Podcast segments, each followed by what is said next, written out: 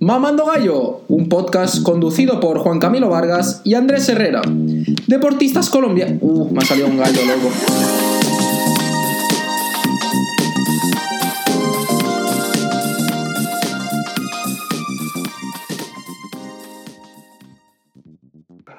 Eh, casi que no. De puta, me. ¿Cuánto me va a pagar por ese huevón? No, qué huesazo para tecnología. Sí, usted sí, usted sí no mejora, ¿no? Eh, Puta. venga, pero uff, qué suena. Hijo de puta rayo te cayó, que hijo de puta que me pegó en el palo. Se me olvidó la, la cantidad de groserías que se montó por por por, eh, Sí, sí, por menos mal, menos mal esto- es- menos mal no me toca vipiar esto, weón. ¿Se imagina que me tocará vipiar cada grosería que va a decir este man? No, No, de putas tres horas. Monto, monto, ¿qué más? Bip. Santiaguito Montoya. Es que quién no conoce a, a este man. Un tipo muy famoso. Conocido, conocido en, la, en las redes. Pero que si, alguien, si alguien de squash, eh, que si alguien que no es de squash está bien escuchando, pues que Monto es ex número uno de Colombia, eh, fue nuestro entrenador nacional por muchos años, también entrenador junior, ahora vive en Medellín, pero ahí cor- corríjame, usted está todavía eh, coachando en Costa Rica. Yo estoy trabajando, sí, sigo trabajando en Costa Rica, allá, allá ahí trabajé, estoy trabajando porque montaron un club nuevo y yo fui a asesorar toda la construcción del club y, y a montarles todo el programa de squash. O sea, ya llevamos un año funcionando y ha sido un éxito el squash ahí, weón, porque la gente muy, muy contenta que no conocían el squash. En Costa Rica solamente habían dos clubes de squash y muy mal manejados, no había como mucha organización. Y, parce, ahora les monté un programa buenísimo de enseñanza y con niños, tenemos escuelita, la gente está feliz, weón, es el, es el primer deporte del club. Cuando, cuando lo tenían como si fuera una cenicienta que no iba a dar resultados, no quisieron hacer las cuatro canchas porque les dio miedo y ahora tenemos 200 jugadores, entonces ha sido un éxito. La. Qué bueno, Sí, Bacano, sí. me alegra. bacano. Sí, me ha ido muy bien, entonces tratando de regresarme ya porque en Costa Rica lo de la cuarentena ya pasó muy rápido, solamente tuvieron 700 infectados, 6 muertos, allá el sistema de salud como que es muy, muy bueno, entonces cerraron a tiempo fronteras y ya ¿Usted en qué momento se volvió? Parce, el 19 de marzo, cuando ya vimos que, puta, que todo se estaba puteando, yo llamo a mi esposa y le digo, mi amor, ¿sabe qué? Me voy ya para el aeropuerto, agarré un maletín, eché una camisa y me vine. De una, me fui al aeropuerto, compré un, compré un tiquete y pum, me vine para Medellín de una y desde eso estoy aquí. Se la olió, se la olió usted. Sí, sí, porque a, lo- a los dos días cerraron los aeropuertos aquí en Colombia ya y en Costa Rica los cerraban al otro día. Entonces, ¿o era ese día o, o no podía? Imagínese dónde se hubiera quedado ya usted solo en ese. Imagínate, todo ese tiempo. Y en- no, y, y Claudia y la niña aquí solas, weón, con todo Sí. este problema encima, entonces no aguantaba. Y entonces el club ya hoy, hoy sábado, abrieron ya normal, de 6 de la mañana a 8 de la noche, ya se pueden dar clases normales, solo que con algunos protocolos de seguridad que yo les mandé. Entonces, por ejemplo, si doy una clase a las 8, en la cancha 1, la cancha 1 no se puede utilizar a las 8 y 45 porque entra desinfección. Entonces, cada que hay una jugada, la desinfectan en cada turno. Pero, Bueno, pero bacano mucha, sí, bien, mucha gente llamándome, entonces yo creo que ya el jueves he estado aplicando mucho a vuelos humanitarios o charter para Costa Rica con el consulado. Anoche ya me contestaron y yo creo que el jueves sale un vuelo para Costa Rica, entonces Que lo manden por la cabina de perros, ¿no? pues que me manden por la que sea, pero que me manden, huevón, porque hay que ir a hacer plata, hay que ir a producir. A seguir jugando golfito, ¿no? Y pasando buena vida. Y jugando golfito también. Yo creo Montes a una muy buena vida, weón. Después de mí, yo creo que Montes es la persona que... Es el que mejor vive. No, pues yo no me puedo quedar, la verdad a mí me ha ido como bien, huevón. ¿Para qué? Sí, marica. Eso le iba a decir que nos contara un poco, pues queremos saber cómo sus inicios. Marica, usted ha sido nuestro entrenador muchos años, pero pues no conocemos como sus inicios en el deporte, cómo llegó al squash. Entonces, platíquenos un poquito de eso. Bueno, a ver, yo, para redondear un poquito la historia, yo he sido muy rebuscador, ¿sí ¿me entiende? A mí me, desde pelado me ha gustado hacer plata. y no depender mucho de, de mi familia. Entonces yo eh, acabo de cumplir 49 años y estoy, Ay. trabajando, y estoy trabajando desde los 7 años. Desde los 7 años comencé a trabajar, yo vendía chance, yo hacía mandados, yo cuidaba carros, yo por donde podía me rebuscaba. No. Y eh, me gustaba mucho jugar fútbol, entonces había un profesor de tenis que vivía por la casa, que trabajaba en el Ceylan, ¿sí? El Ceylan Racket Plaza. Entonces, él era muy amigo mío y jugábamos mucho futbolito. Entonces, un día yo le dije, qué, qué bueno ir a trabajar allá en ese club donde vos trabajás, llévame para recoger bolas o cómo es la vuelta. Entonces me dijo, marica, lo espero mañana a las 5 de la mañana en la parada del bus para Ok. llevarlo, para presentárselo al profesor, a ver si lo dejan y si le dan una oportunidad. Yo, listo, vamos. Parce, al otro día a las cuatro y media de la mañana estaba yo en la parada del bus esperando de huevón. ¿Pues usted no estudiaba o qué, weón? Eh, sí, sí, pero lo que pasa es, ya te voy a contar, yo solamente trabajaba los, solo recogía bolas los sábados y los domingos, los fines de semana. Y entonces este man me llevó, me hicieron la prueba ahí para recoger, ta, ta, ta. Y entonces el profesor este me dice, bueno, la verdad es que ahora tenemos muchos CAIs, pero te vamos a dar la oportunidad para que vengas sábados y domingos, ¿te sirve? Y yo, claro, me sirve. Y ahí comencé. Entonces los sábados y domingos, parce, yo era el primero que llegaba. El club abría a las 6 de la mañana el primer turno y yo estaba a las cinco y media ya listo ahí para recoger de primero, porque va por turnos. Ok. Entonces, el que primero llega se coloca primero. Entonces, weón, yo, parce, a mí me decían, el- me decían la galla, porque yo agallaba todo, weón. Que por ejemplo estábamos nosotros dos para colocarnos. Si usted se fue para el baño y no llegó, pin, yo me metí y le una. el turno. Sí, ya perdió. Exacto, entonces hacía plata, weón, y, y ahí empecé a hacer plata y ahí conocí el squash y no, y no me gustaba. El squash no me gustaba. Yo decía, yo decía, esa puta bola no rebota, estos manes que hacen Rebota corriendo. culo. Esa- la Y usted puta todo bola, alto y que hacen- No, flaco. no, no, weón, yo era chiquito. Yo con 15 años, parce, yo era una cosita chiquitica. ¿En serio? Sí, yo no era tan grande. Y, y entonces yo decía, estos manes que le vende bueno de deporte, Ven, nada, no le paraba ni bola yo al squash, yo seguía con mi tenis, jugaba, estaban jugando muy bien tenis, la verdad. Ya me estaban ascendiendo a monitor de tenis. Entonces cuando llovía, eh, como no nos podíamos quedar en las canchas de tenis, nos íbamos para abajo para la sede de squash y ahí nos, y ahí nos prestaban raquetas de madera y nos poníamos a apostar entre los Cádiz. Y habían. Cádiz que, habían Cádiz que jugaban muy bien. Nos poníamos a apostar, ta, ta, ta, y entonces ahí ya como que le vi, le vi cogiendo eh, gustico al squash. Y Alfonso Vargas trabajaba en ese club en ese tiempo, era el, era el profesor de ahí. Entonces yo lo veía entrenar y le veía darle clase a Darío Echavarría, a los que eran buenos en ese momento. Y yo, ah, bueno, sí, sí está como bueno esto. Resulta que un día llegó un niño, no sé si ustedes no lo conocieron, se llamaba Ramón Echavarría. El niño era un prodigio del squash, weón, zurdo, jugadorazo. Y la manito derecha, él no tenía la manito derecha. Él tenía la manito hasta la mitad y los deditos eran así pequeñiticos, como unas cositas chiquitas. La manito no se le formó, pero era zurdo. Y jugaba squash, weón, como un dios. Muy bien. Entonces, él llegaba a jugar y no tenía con quién jugar. Entonces, el director de deportes, como sabía que yo medio jugaba, me empezó a llamar, Santiago, venga para que le juegue a tal socio. Entonces, cuando llegaba un socio que no tenían con quién jugar, Santiago, venga para que le juegue a tal socio. Entonces, ¿Y en qué se ganaba más, en tenis o en squash?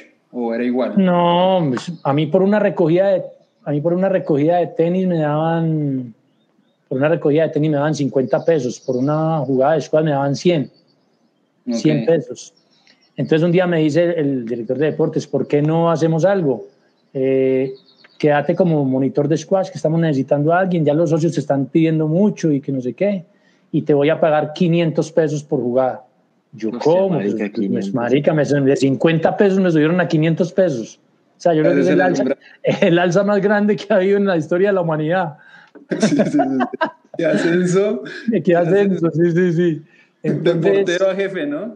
Exactamente. Entonces, ahí arranqué. Ese fue como mis inicios del squash. ¿Y en qué momento empezó a así darle como más, decir como me voy a dedicar a esto, weón? Como, Bueno, no, entonces ya yo, Bueno. yo soy muy apasionado y soy muy, además de que soy muy apasionado, soy muy perfeccionista en lo que hago. Me gusta hacer las cosas bien hechas, me gusta tratar Y competitivo. ¿no? Y com- Sí. el más, el más, el Eh, más. no pierde una. No este pierdo ni el ludo.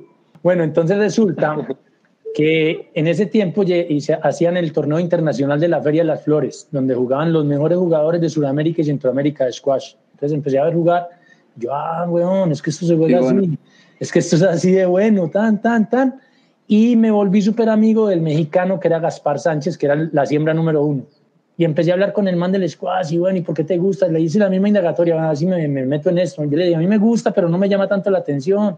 Me dijo, no, es muy bueno, tan, me echó el carretazo y empecé a jugar, y empecé a jugar, y empecé a entrenar, y veía lo que hacía Alfonso, entonces me metía a la cancha y trataba de hacer lo mismo que hacía Alfonso, y, todo me iba saliendo como demasiado fácil. No, no necesitaba como muy mucho esfuerzo para, para, para hacer lo que él hacía, una buena paralela, unas paredes, todo me salía fácil. Cuando Darío Echavarría y los del club vieron que, me, que tenía como facilidad para el squash, ahí comenzaron a apoyarme. Entonces ya me, yo tenía una raqueta, ¿sabes con qué raqueta empecé? Una raqueta de madera, Dunlop, más 500, rota. Y yo la, y yo la, esa, raqueta me la conseguí porque el profesor de racquetball la tenía. Y yo tenía, a mí, un señor con el que yo le daba clases de racquetball, con el que yo jugaba racquetball, me había regalado un, un termobac de racquetball. Pero yo no necesitaba para nada. Entonces, yo le dije un día, Marica, cambiemos esa raqueta por este termovac. Usted le sirve del raquetbol y yo necesito la raqueta y estaba rota. Y me la dio rota, weón, y yo la agarré con sacol, con nylon y la arreglé y le arreglé la punta que estaba rota, la remendé, tan, tan, y esa era mi raqueta para entrenar y para jugar. Así comencé. Bacano. Y ya, ya cuando estos manes vieron que me iba bien, me regalaron mi primera raqueta de grafito. Me regalaron una Dunlop más 500, la misma, los socios ahí? Los Darío Echavarría y Pedro Gallón. Ellos me regalaron la primera raqueta.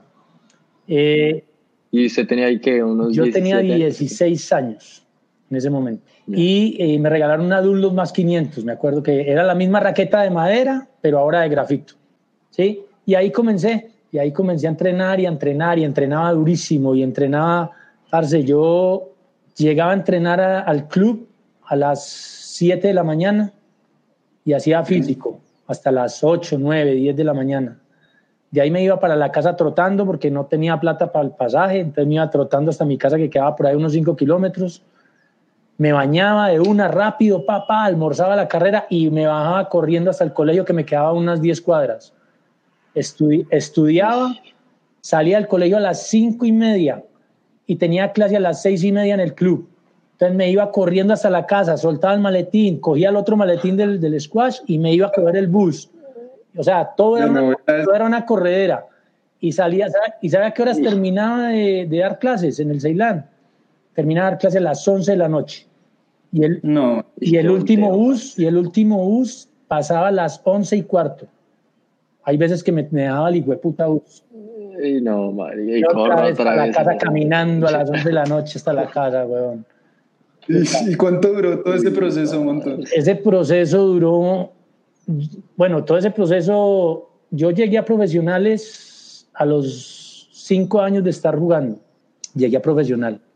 Sí, porque empecé, por eso te digo, porque como lo hacía como tan fácil. ¿Y en el Ceilán cuánto tiempo se quedó? Todo el tiempo en el Ceilán, todo el tiempo con ellos, mm. entrenando, entrenando. O sea, ¿quién fue el, el, que la persona que usted diría que, que le enseñó las bases de su Bueno, las bases de mi escuela me las enseñó Darío Echavarría, Juan Carlos Barbo. Pero yo tengo que agradecerle mucho a Sergio Rodríguez, que fue una de las personas que me apoyó como, como si fuera mi papá en el squash, y Darío. Eh, pero todos los jugadores que venían de los PSA, ustedes saben que yo tengo mucha facilidad para ser mi amigo de todo el mundo y hablar. hablar inglés y para hablar, y para hablar inglés, el inglés es lo que más me fluye. ¿Y algo le aprendió un montón estos años? Claro, yo speak in English o no, Pipe. hay morales, hay morales. hay morales. bueno, parte, ¿no? Y entonces eh, yo me hacía amigo de esos manes y, y, me, y los cogía que me enseñaran. Entonces yo los veía entrenando y yo me como ya yo peloteaba más o menos, los ponía Venga, yo les, les metía a verles los, los alimentos y me hice muy amigo de un man que era el número uno de, de, Holanda, Raymond Schiffer. Y Raymond Schiffer fue la persona, ese man se enamoró de una paisa y cuando terminó el torneo, él se quedó durante un mes más. Entonces, durante ese mes, él me dijo, enséñeme español y yo le enseño squash. Entonces, eh, siempre nos encontrábamos en las mañanas en el club y entrenaba, yo le daba unas clases de español ahí chapoteado para que el man medio le pudiera decir te amo a la vieja. Y, y luego... Para que concretara. Para que pudiera concretar algo, exacto. Y ya luego nos metíamos a la cancha a entrenar y ese man fue el que me enseñó, ese man fue el que me abrió los ojos de lo duro que era el squash, de cómo había que entrenar físicamente fuertemente para poder alcanzar a ser buen jugador. Man me pegaba unas sacadas de mierda, weón, que yo en la vida me decía Speedy González, me decía el man, Speedy, Speedy, come on, Speedy, me acuerdo. Ponía a correr unas piques y usted y con yo ese corre y inglés, corre y ¿cómo corre. Pues no, ahí nos entendíamos. Yo no sé cómo hacíamos, pero nos entendíamos a la perfección, nos hicimos súper amigos. Bueno, entonces, ¿en qué íbamos? En que ahí llego a primera. Ahí llego a primera. Los, después ya me he ganado varias categorías. Llegué a primera. Y cuando llego a primera, eso fue en el año 92, eh, yo me voy para el ejército. Y En el año no, yo, yo termino de estudiar y me, puta, imagínate, weón, que yo termino de estudiar, entonces van al colegio los militares, tan, tan, que para hacer las pruebas, que no sé qué, y nos mandan para el polideportivo a que allá nos iban a hacer los exámenes y a sacar las balotas y todo.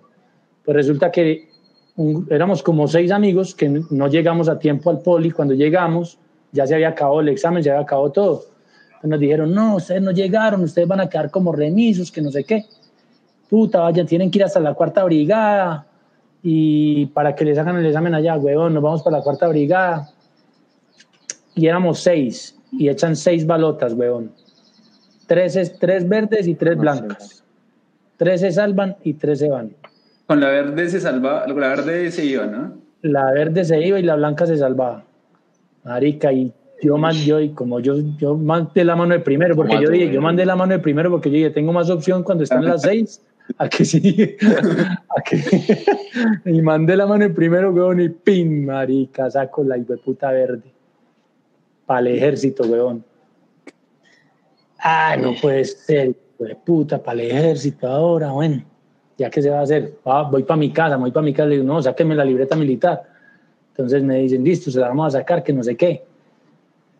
Pues no me la sacaron al fin en mi casa, no me colaboraron con eso, entonces tan para el ejército, weón. Entonces, cuando llego, a cuando llego ya a la escogida, que nos llevan a- al estadio, donde ya nos iban repartiendo para los batallones, yo me le acerco al man que estaba dirigiendo eso, que era como un mayor, le digo, mire, eh, yo soy único hijo, y los únicos hijos no se los pueden llevar. Yo soy único hijo y yo veo por mi mamá, y entonces llevé los papeles y todo, ta, ta, ta. Ah, bueno, usted es único hijo. Entonces, ah, y le dije, y, y soy deportista de alto rendimiento, porque los deportistas tampoco los podían llevar. Claro. Entonces, eh, me dicen, man, listo, entonces usted eh, sobra. Weón, y yo feliz, me mandan para allá para los que sobran, parce, y yo ya, ay, güey, puta, me salvé del ejército. Qué chimba. Y yo y ahí ya sí estaba grande, weón, alto y flaco. Ya tenía, mm, puta, eso fue en el 92, ya tenía como 19, 21 años. Ya. ¿Y ya la selección Colombia o no? Y ahí ya había sido selección Colombia una vez. Entonces, en el primer Panamericano, que fue en el 91. Y entonces resulta que llega un man como de un rango más alto, ya cuando ya iban a montar toda la gente al bus. Ah, bueno, ¿cómo vamos con las cosas? No, listo, mi, mi tal, mi coronel, ya estos son los que quedaron y estos son los que sobraron. Cuando entonces Marica mira para allá para los que sobraron y me ve a mí, weón, allá parado. Y ese flaco tan alto, ¿por qué sobró? Ah, porque es único hijo y es deportista. Ah, como, y se me va el man para allá, weón. ¿Qué más, hombre? Dan, Santiago, sí. ¿Usted qué? Yo no, yo soy único hijo y soy deportista. Y sí, ah, sí, ¿usted qué deporte hace? Yo squash. Ah, ¿cómo así? ¿Y, pero y qué? Yo, no, sí, yo soy, fui selección Colombia y tanto. Me dijo, ah, bueno, entonces, ¿sabe qué? Véngase para el ejército para que juegue squash por el ejército. Y yo, no, sí, ahí, güey. Dale. Otra vez para adentro.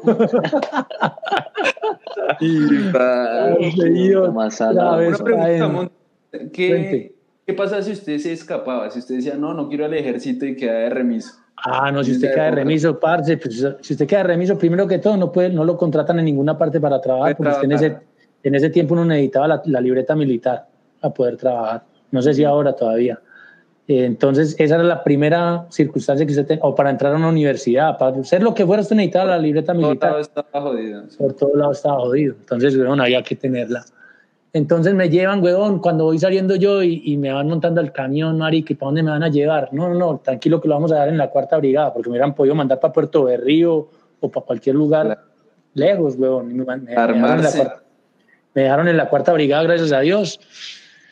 Los primeros tres meses, huevón, comí mierda, como todos los soldados comemos mierda, huevón, nos levantan a las tres y media de la mañana, nos acuestan a las diez de la noche, reventados, cansados aprendiéndose himnos, aprendiéndose oraciones, eh, aprendiendo todas las rutinas de, un soldado, brillando botas, brillando chapas con cardas, lavando baños, yendo a comer en, yendo a comer en cuclillas, o si, o si a, un, hacia un capitán le dio malas pulgas, llegó a las 2 de la mañana y levantó todo el, todo el batallón a hacer flexiones de pecho a las 2 de la mañana. Bueno, weón, pues resulta que yo al mes le digo a Sergio, Sergio, ayúdeme, huevón, no me deje aquí metido. Sáqueme de aquí, mande una carta, diga que yo soy Selección Colombia, que soy tan, y, que, me, que me saquen. Pues, huevón, a los, a los dos meses me dijo Sergio, voy a ver qué puedo hacer. A los dos meses llega una carta y estábamos todos formados en, a las seis de la mañana que llegaba el general, uno, uno, siempre hace una misa todos los días a las seis de la mañana con el general y todo, la, la iniciada de, de guardia. Cuando llega, terminamos eso cuando dices, bueno, y tengo una noticia muy importante para el batallón, tenemos un soldado que nos, tenemos en nuestras filas un representante del deporte colombiano, que no sé qué. Yo nunca pensé que hubiera ser yo, huevón.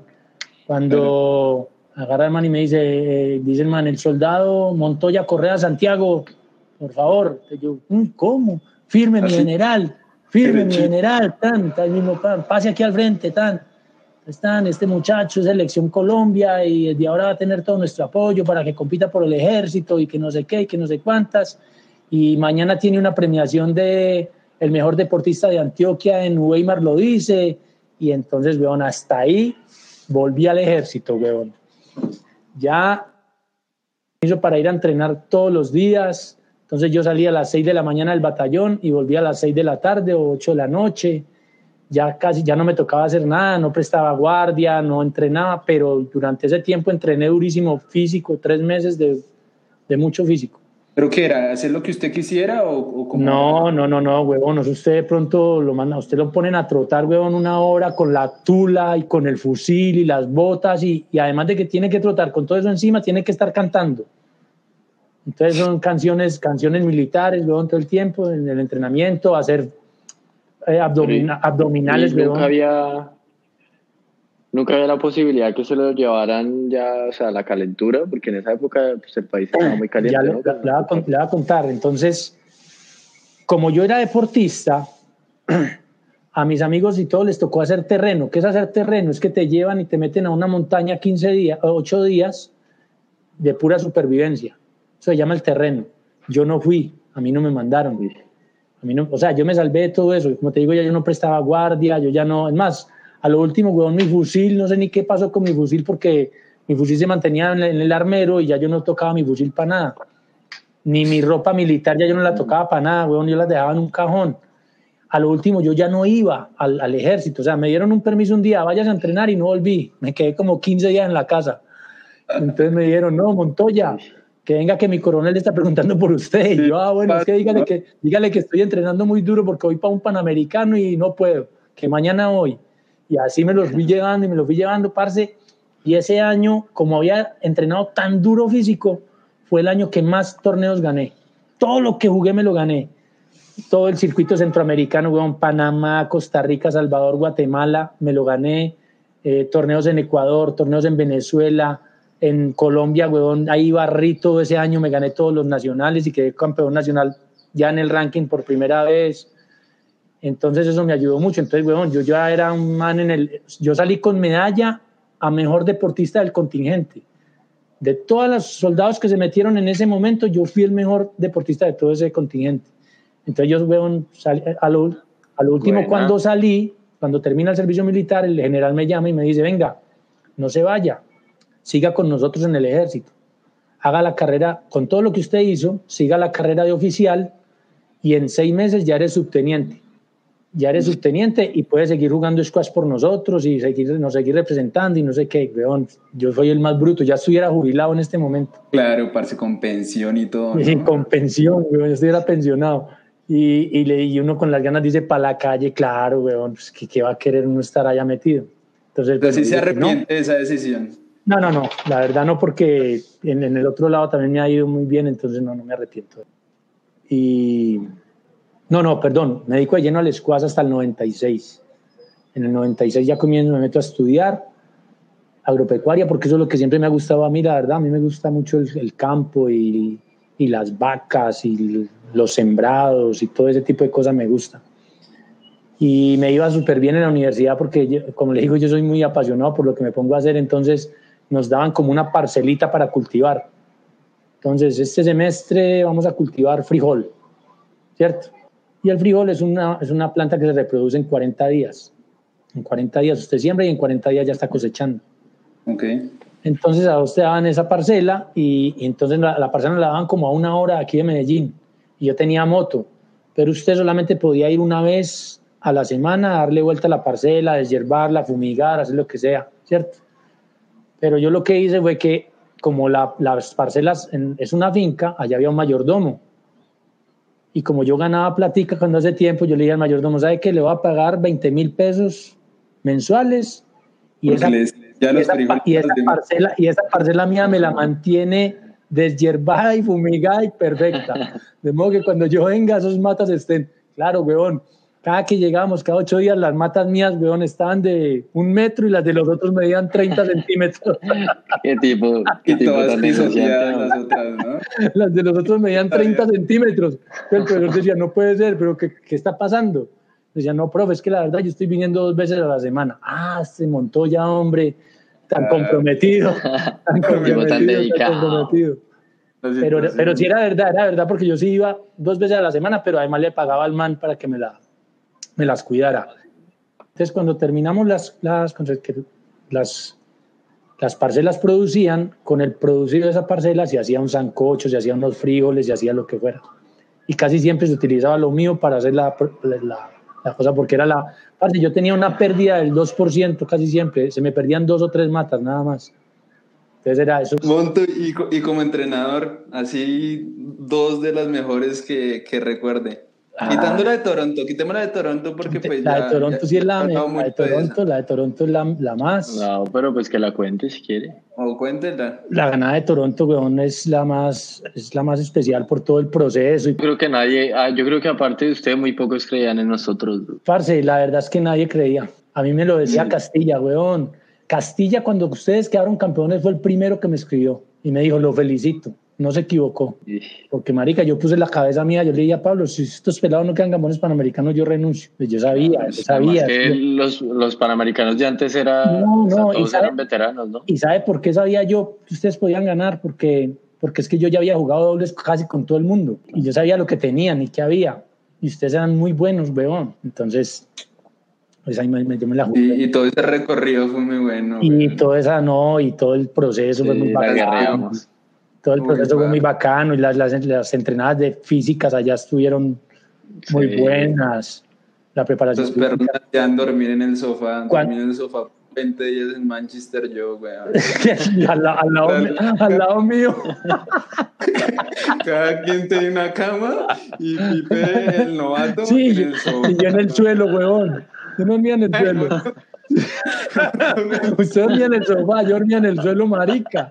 ¿De qué sea que? ¿Sabe que me, sabe que me acordé, Pipe? Qué poca cuando este, man, cuando este man, ¿se acuerda cuando se emputó con nosotros? Monto, que, que le abrimos la puerta del baño. Ah, Ah, pero ¿quién? Montoya se emputó con nosotros, ¿no? claro, que yo estaba Sí. Pero ahí sí me emputé. Uy, es la pero- primera vez que lo he visto La- puto. No, no, no, no, no, a mí no venga con esta marica. Sí, sí, no, eso fue, eso fue regaño de papá. Sí, sí, sí, Está usted regañando me da de la papá. risa, parce. Sí, marica. Parce, que Esa historia fue buena. Qué buenas memorias, weón. Yo, ¿Y aconse- alguna yo- otra? ¿Alguna yo otra aconse- de- de yo aconsejando, aconsejando a Pipe pa- con la novia, que Pipe no sabía qué hacer con la novia. Lloraba, todos los días lloraba. Ay, ya. Y otro que recuerda así, Monto. De coach. Otro De- recuerdo de coach. Sí, de coach. Ah, es que han habido tantos también. Ah, o, una, o una anécdota o algo. Namibia, huevón, cuando, el hue- huevón de Dairo perdió. Uy, parce. Casi, casi, lo, casi lo mato. ¿Se acuerda de eso? ¿con quién? Contra Ese hijo de Finlandia. puta de Finlandia, huevón, que no te- y contra el gringo, ¿y, qué, y contra el gringo, ¿cómo la vio? No, usted contra Finlandia pidiendo LEDs que no tenía nada que ver. Venga, les cuento, Y- voy a contar esa historia y un complemento. Eh, era la primera vez que podíamos llegar a cuartos de final, ¿no? Era para hacer historia en un mundial. Ah, huevón. Entonces, habíamos el equipo era uno yo, Orozco dos, Orozco lo sacrificamos de dos y pusimos a Dairo de tres para jugar con el uno y el tercero, ¿no? Para ser buenos de uno y tres. Uno y tres. Entonces sacrificamos a Orozco y Choco estaba de cuatro, pero Choco estaba medio lesionado. Estaba lesionado ese marica todo, no podía caminar. Sí, y llega Dairo. Dairo jugó en cuadro individual con el, con, un- con el finlandés, con el que le tocaban equipos, y le ganó 3-0 fácil. 3-0 fácil. Fácil le ganó. Y ya le tocaban equipos, entonces dijimos, parce, Dairo le gana al 3, Pipe le gana al 1, parce, la hacemos, historia acá, y la logramos, weón. Marica, Dairo comienza a jugar en cancha de vidrio, donde le había ganado en cuadro individual al man. Marica lo estaba paseando 6-3 No, pero- o 7-3, fácil, weón. Y un momento a otro, ¡pum! Que No. se van las luces de la cancha de vidrio. Ay, weón. sí, huevón. Y dijeron, bueno muchachos, vamos para cancha normal. Parce, cancha normal, el partido cambió Parce, pero, por parce, pero el man era malísimo. El man no sabía hacer ni el swing, huevón. Parce, era la primera vez que yo veía, yo, yo no pude ver el partido, lo nervioso que estaba, y es la primera vez que yo veo a Montoya, y creo que estaba también Sergio ahí. Sergio. Montoya no terminó de ver el partido, no terminó el Yo partido. no terminé el partido, yo me fui. Llegó y, y tiró la chaqueta y dijo, no, este marica perdió. Y, y dijo, y le dije, ¿en verdad perdió? Y dijo, no, va como 8-3 abajo en el quinto y me, y me vine del emputado que estaba. Entonces todos dimos, ah, qué cagada, weón. Entonces yo empecé a calentar y llegó Dairo como a los 15 minutos, weón. Y se Gané. sentó en la silla, nadie lo había visto, weón.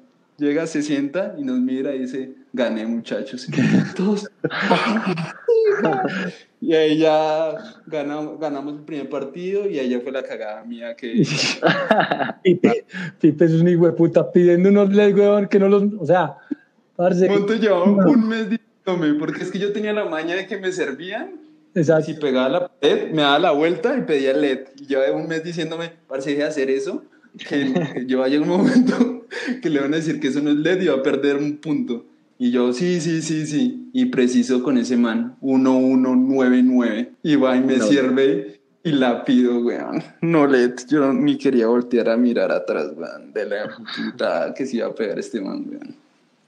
No, parce. Que empute. Perdimos ese chance de meternos a las 8. Y Después es- nos tocó en Estados Con Unidos. Estados ¿no? Unidos y, y con Estados Unidos, parce, ya. Listo, vamos a jugar. Ganemos, pues, el Quedemos, quedemos de décimos, marica. por lo menos. Por lo menos quedemos de décimos. Parce, el man de Estados Unidos no sabía hacer el swing. ¿No? ¿Sí o no, Pipe? No, tampoco. Es que Montoya dice que, que no sabe servir. Obviamente sabía servir y le pegaba, pero solo corría. Pero era malísimo, weón, solo corría, weón, y se las ponía a este man de, de, de, de Dairo, weón, se las ponía marica, máteme, hágame el drop y máteme. No, volvía para atrás Dairo, weón, siga corriendo, siga corriendo, perdió, ¿puede creer? Ahí sí, Dairo le metió 11-0 en un game y le después perdió el partido. 11-0, No, 11-0, parce. 11-1, 11-0, 11-1, 2-0 para Dairo, y perdió 3-2, Perdió, weón. 3-2. Perdimos la serie ahí. No, no, es ya. Y eso es la, y eso es la peor de todas, que es la historia más chistosa que, que creo que me recuerdo y es con Francia. Ah, ¿Sí sí, el malparido jugando sin gafas, weón. Se puso las gafas y sin lentes.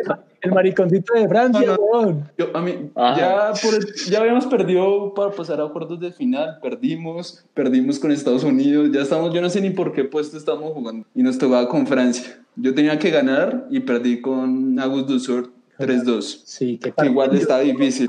Y sabíamos que ya no teníamos chance porque ya Orozco estaba lesionado, Choco también estaba lesionado, entonces habíamos puesto a, creo que a Dairo y a Choco a jugar. Sí, pusimos a Choco. Entonces llega el momento que Dairo está jugando con un francesito pequeño y el man estaba sin, como dice Montoya, sin, estaba sin lentes, o sea, tenía la... Tenía el marco, de la- solo el marco de las gafas del hijo de puta ese. Así, jodiendo, parce. Y lo- a los manes no les importaba, el entrenador le cambiaba la raqueta y le pasaba una que, que tenía la cuerda rota, Ya, así, burlándose de nosotros. Entonces llega un momento que está jugando y Montoya se da cuenta y le dice a Choco, le dice, dice, marica, ese man, ese man no, tiene, no tiene lentes, vaya y dígale el juez. Pero el idiota de Choco escuchó que no, te, no tenía dientes. Entonces,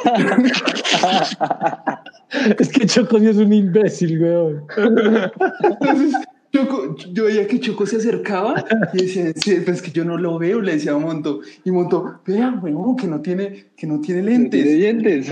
Y, Cho- y Choco pues, seguía pensando que era que no tenía dientes. Y Choco miraba y Montoya dijo, vaya, dígale al juez.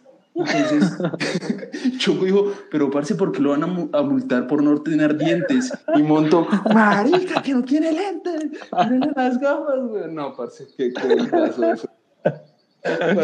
Se armó que el pelote, weón. Paramos el partido, weón. Los multaron, los expulsaron. No, se armó que despelote. Les tocó pagar mucha plata. Nos ganaron la serie. Sí, pero, Pero- los dejamos en la quiebra, esos hijo de putas. Mínimo, mínimo, mínimo. Parce, un chiste. Parce, otra, otra anécdota así brava, cuando estuvimos en el Mundial de en el Mundial de dobles en Australia. Parce, con, Cat- Eh, el partido de Australia. con Catalina, no, con Catalina, weón, que tiro por tarro quería hacerle pegarle a la bola así por detrás. No, weón, puta piedra, parce. Pablo y yo, Pablo y yo nos comíamos las huevas cada que la veíamos jugar, parce. Sí, sí, que le decían Catalina. Yo no la quiero volver a ver metiéndole una bola por detrás, güey. Y Cata no podía, güey. Qué hijo de puta. La, la veía por detrás y. Uy, parce. No. Bueno, venga, para no, pa no alargar esto tanto, que igual siempre estamos tratando de, de mantenerlo antes, eh, menos de una hora. Eh, ¿cuál, es, ¿Cuál es el plan más a largo plazo, Monto? O sea, ¿le gustaría volver a Colombia y, y trabajar con los juniors? ¿O, O irse a sembrar qué- frijol. o usted, usted quiere, qué quiere hacer? ¿Quiere quedarse en Costa Rica o no sabe todavía? Bueno, no, mi, mi plan así como a futuro es, es regresar. La verdad es que, parce, uno, uno por fuera no, no es, o sea, la tierrita jala mucho y estar con la familia no es lo mismo, es que yo estoy allá solo. Si yo estuviera allá con Claudia y mi familia, pues seguro me quedo allá porque Costa Rica es un vivero muy bueno. Es caro, pero se gana bien, entonces eh, me está yendo bien y me quedaría allá, pero no, la idea es es regresar en cualquier momento. Yo sigo trabajando con la federación. Yo sigo como ¿De, segundo de entrenador. qué está ahorita? ¿En segundo entrenador? Sí, como segundo entrenador. Cuando Martín no puede ir a un evento, yo, yo voy a ir a, a, a suplirlo. O cuando tenemos eventos con muchos niños, yo voy a ir. Ahora no fui a Ecuador porque no llegamos a un arreglo económico con la federación, pero Ah, es que Montoyita, Montoyita ya está. cobra caro, ¿no? eh, pues es que esa, esa, esa experiencia tiene que valer, ¿no? Claro, tantos Eso años. tiene que valer. Claro, pues, claro. Y, uno, y yo tengo una ventaja que es que yo conozco cómo se lleva todo el proceso de todos los juniors y de todos los mayores. Yo más o menos conozco el tipo de juego de todos, weón. Entonces, yo sé más o menos a dónde le duele a quién y, a- y qué, le- qué hay que hacerle para, para hacerle por lo menos el partido más difícil. Por ejemplo, José Manuel Elías dice que el peor error que Gente. Tuvimos que parar este momento de la grabación con Manto porque ya. Dígales usted, Juanca. No, es que este man ya está hablando mucha mierda. No, mentiras, mentiras. Sino que, no sé, se nos cortó. Se puso muy vulgar. Se, Se puso, muy vulgar. Después empezó a, a tratarnos mal a nosotros. Sí, güey. No, pero sí, se nos, se nos, Se nos fue el audio. Se nos fue el audio. se nos fue el audio, pero bueno. Eh, entonces lo que van a ver en el, en el episodio, si no lo ven como de forma lineal, es porque nos tuvo cortar un poquito las historias. Pero pues nada, ¿no? Espero les Sí. haya gustado. Sí, lo mismo siempre, ¿no? Avísenos si les gustó o qué. Avisen alguna, alguna vaina. Y también vamos a crear una cuenta en Instagram que ya está para que nos puedan seguir desde ahí, que se llama Mamando Gallo con doble O al final. Entonces, si quieren que contemos alguna historia por ahí, nos pueden enviar un DM desde esa cuenta y, y ahí miramos. Y, y pilas, ya se vienen invitados internacionales de, de los extranjeros, perro. Ya, ya va a tocar upgrade a, a la, a la clase alta. Próximamente en, en- en sus países más cercanos. Sí, sí, sí, Bacano, así que eh. pendientes, pendientes que se vienen unos invitados pues bien chidos, güey. Eso, güey. A huevo, se güey. Bueno, saludos, people. Nos Un abracito. Chao, chao. Chaito.